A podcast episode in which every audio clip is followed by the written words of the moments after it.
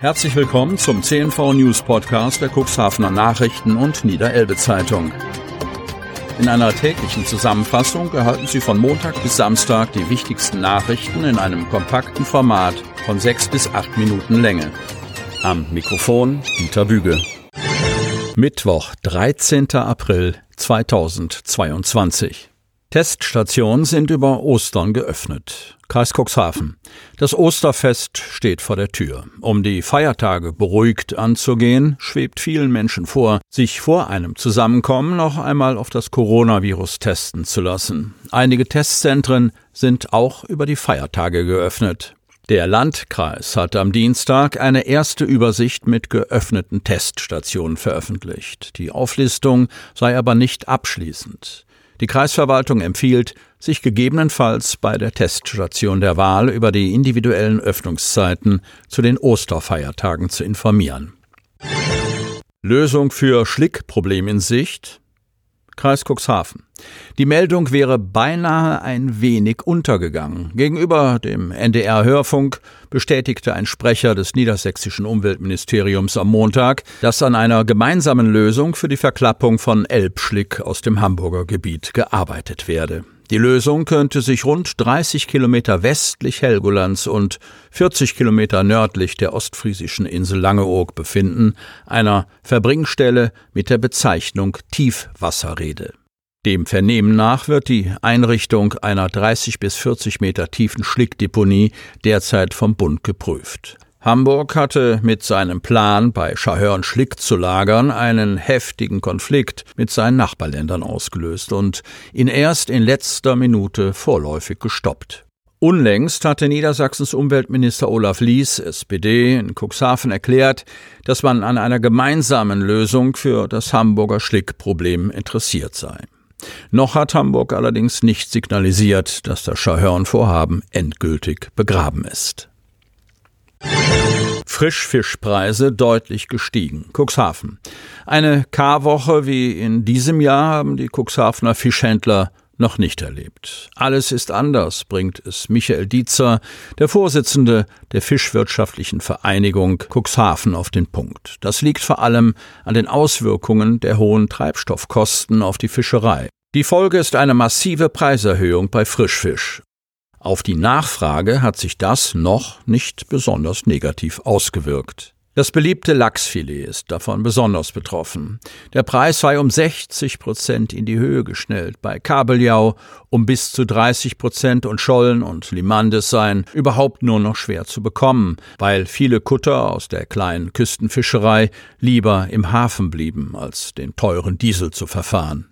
Am günstigsten ist nach Einschätzung Dietzers noch der Seelachs zu bekommen. In Cuxhavener Fischgeschäften das Kilo für im Schnitt 12 Euro. Die Preissteigerung liege bei rund 10 Prozent gegenüber den Vormonaten, als noch kein Krieg in Europa das Preisgefüge durcheinanderwirbelte.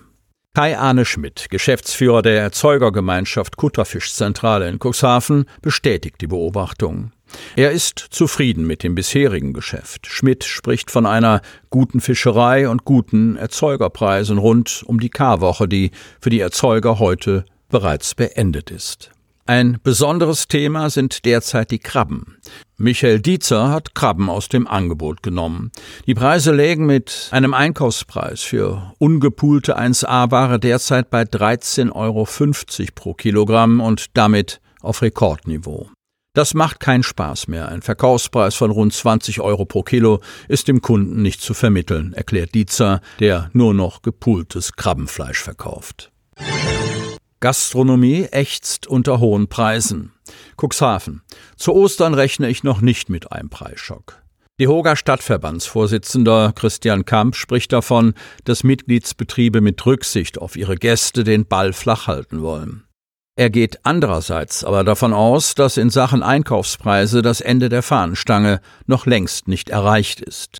Wir kriegen täglich Preissteigerungshinweise von unseren Lieferanten, berichtet Kamp bezogen auf sein eigenes Haus.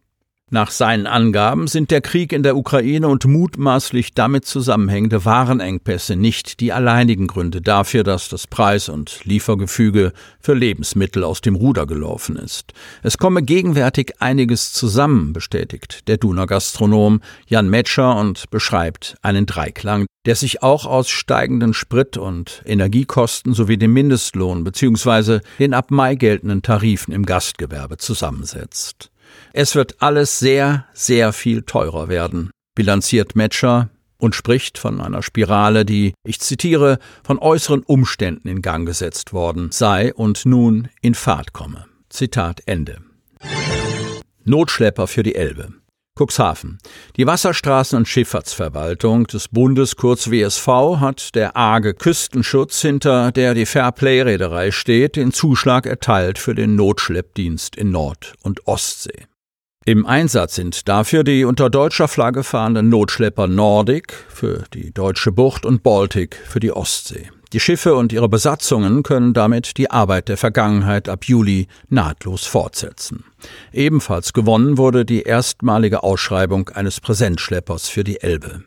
Möglicherweise vor dem Hintergrund des vor fast genau einem Jahr bei starkem Wind auf Grund gelaufenen Containerriesen Ever Given im Suezkanal sowie der immer größeren Containerschiffe der Megamax-Klasse auf der Bundeswasserstraße Elbe erfolgte Ende 2021 durch das WSA Elbe Nordsee die Ausschreibung für einen Präsentschlepper.